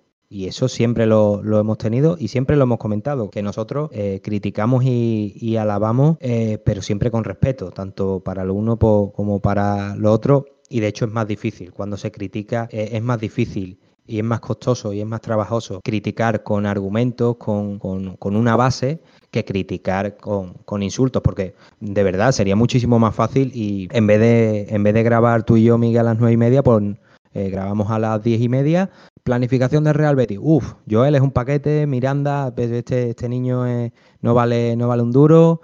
Eh, Bartra y Mandy, pues bueno, Mandy sí, Mandy Blandi. Eh, Montoya, que no sabemos a, qué viene. Eh, guardado, que, Guardado y Joaquín, que ya a ver si se retiran. Programa terminado y, no, y nos aplaudirían, yo creo que, que más. Pero bueno, no es esa nuestra razón de ser. Y para terminar, antes de despedirte, porque ya eh, vamos a, cerrar el programa. Tenemos que, bueno, dar las gracias a ese, a ese tuit del usuario Edu García, arroba Edu García León, hablando un poco sobre, sobre la rueda de prensa del, de Manuel Pellegrini posterior al partido de, contra el Valencia. Dice, siguiendo con mi propuesta al Real Betis de que abra las ruedas de prensa a medios que de verdad quieren al club, os propongo que usemos el hashtag Nuevos Medios Betis y cada uno proponga alguno. Damos las gracias evidentemente a Edu por incluirnos, tanto Edu como eh, más usuarios que, hemos visto. Maruja. Maruja Limón, evidentemente. Incluso, otros medios como Coliseo y, Onda Bética. Eh. Nos mandaron un abrazo, evidentemente lo, devolvimos. Además, bueno, un abrazo virtual se devuelve bastante fácil porque no, no hay que hacerse ninguna PCR ni nada de esto, así que eh, abrazos todos los del mundo y sobre todo a, compañeros que también, porque nosotros evidentemente no, nos erigimos y, no, y decimos que somos una alternativa, pero eso, una alternativa. Hay muchísimas más y cada uno que, consuma la que, la que quiera. Y para terminar, uno decía, es que, claro, eh, un medio de comunicación no tiene que querer a nadie. Mm, no, nosotros no es que queremos porque evidentemente somos béticos, pero eso no significa que vayamos a adorar la píldora a nadie. Es una mentira que se repite tanto eh, para nuestro medio en sí, como es que yo quiebro, como para ti, Miguel, y para, y para, y para mí. No, es que nosotros, claro, estamos a sueldo, queremos un puestito, no. Vamos a ver, si a mí Miranda me parece un jugador interesante y de proyección, ¿por qué no lo voy a decir? A Joel lo hemos criticado y probablemente si Joel escuchara lo que dijimos en el programa pasado, pues no, no le sentaría bien. Pero bueno, mm, no, nosotros estamos diciendo la información que nosotros tenemos con respeto. Evidentemente el rendimiento está ahí, el bagaje de cada uno y, habla por sí solo. No hace falta llamar a nadie paquete, sino simplemente cuál es el rendimiento de este jugador. ¿Debería de estar en el club? Sí, no. ¿Ha habido ofertas? Sí, no. Y, y en eso se debería de basar. Pero claro, vemos lo que hay actualmente en los medios y la verdad es que deja muchísimo que desear. Así que eso lo comentabas tú en, en los tweets que pusiste ayer. De nada sirve, esto no me gusta, lo señalo con el dedo, vaya porquería, tal cual, el periodista X es un tal, es un cual. No. Pero mañana a la una vuelvo a salir a escucharlo. Exacto, no, no. Apuesten por Quejío y Quiebro, Coliseo, Onda Bética. Eh, tienen 7, 8 podcasts para elegir. Tienen 7, 8 podcasts para elegir. Tienen, si no les gusta a nosotros, no pasa nada. Tienen a Onda Bética, tienen a Coliseo, tienen a los Tertulias, tienen a Betis Historia, eh, tienen para elegir. Es que no es cuestión de hacemos campaña pro nosotros, no, no, hacemos campaña pro calidad para la información del Bético, es que no es lo mismo. Y sobre todo, y sobre todo que bueno,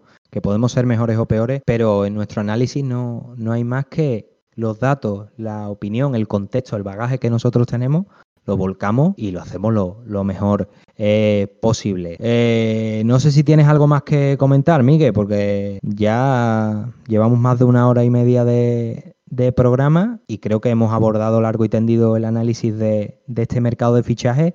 Ya lo venimos eh, analizando en anteriores programas, pero, pero en este ya que había terminado la, la temporada, pues había que darle ese digamos, ese golpe final, sobre todo hablando de, esos dos asuntos, la renovación de Mandy y, la, operación Juan Miranda, que ya la hemos detallado largo y tendido y que, y que bueno, ya todos los oyentes pues saben eh, a ciencia cierta los detalles de, esa operación que como ya hemos eh, desgranado no es simplemente una cesión si, sin opción a compra, sino, sino algo más. Así que si tienes algo más que comentar. Nada más, da las gracias porque hay gente que, todavía cree que la prensa puede ser de calidad y no dólar píldora y deseando que llegue siempre el programa para seguir contando cositas. Sí, sí, además que lo agradecemos eh, muchísimo, estamos ya cerquita de los 6.000 seguidores, a ver si tenemos alguna sorpresa preparada, estamos cerquita, estamos cerquita, poquito tiempo le dimos a la, a la gente, a ver si eh, nos siguen cada vez más y sobre todo pues que, que cada vez más béticos apuesten un poco por la alternativa, la nuestra o la que sea.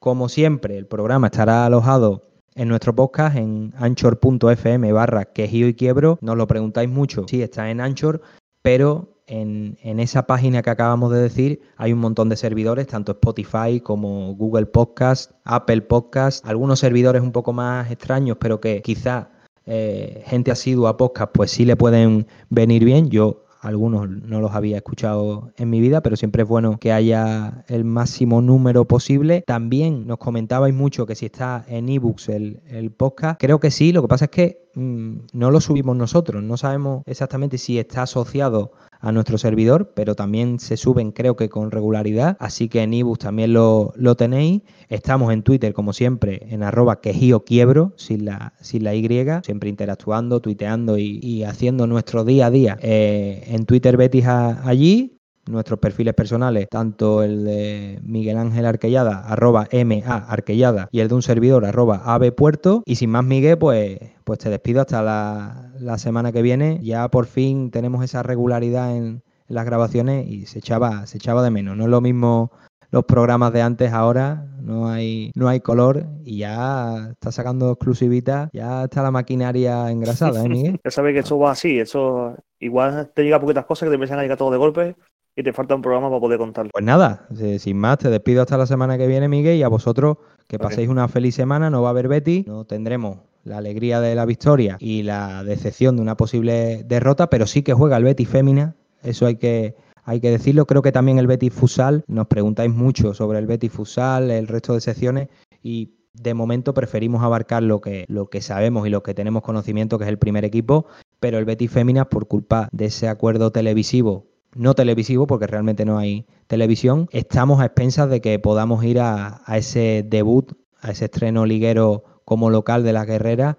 Eh, para que Quejío y Quiebro esté en la ciudad deportiva Luis del Sol. Lo informaremos si, si nos dan el ok y estaremos allí para ver ese estreno de las guerreras que ya hemos comentado en redes sociales. Pinta muy, pero que muy bien con ese último fichaje de la verde y blanca Ángela Sosa. Así que sin más, nos despedimos hasta la semana que viene. Que pasen una feliz semana y adiós. ¿Te apetece volver a escuchar alguno de nuestros programas? ¿Eres de los que por falta de tiempo los disfrutas por partes? Disfruta de Quejío y Quiebro cuando y donde quieras gracias a nuestro podcast. Entra en anchor.fm barra Quejío y Quiebro y suscríbete.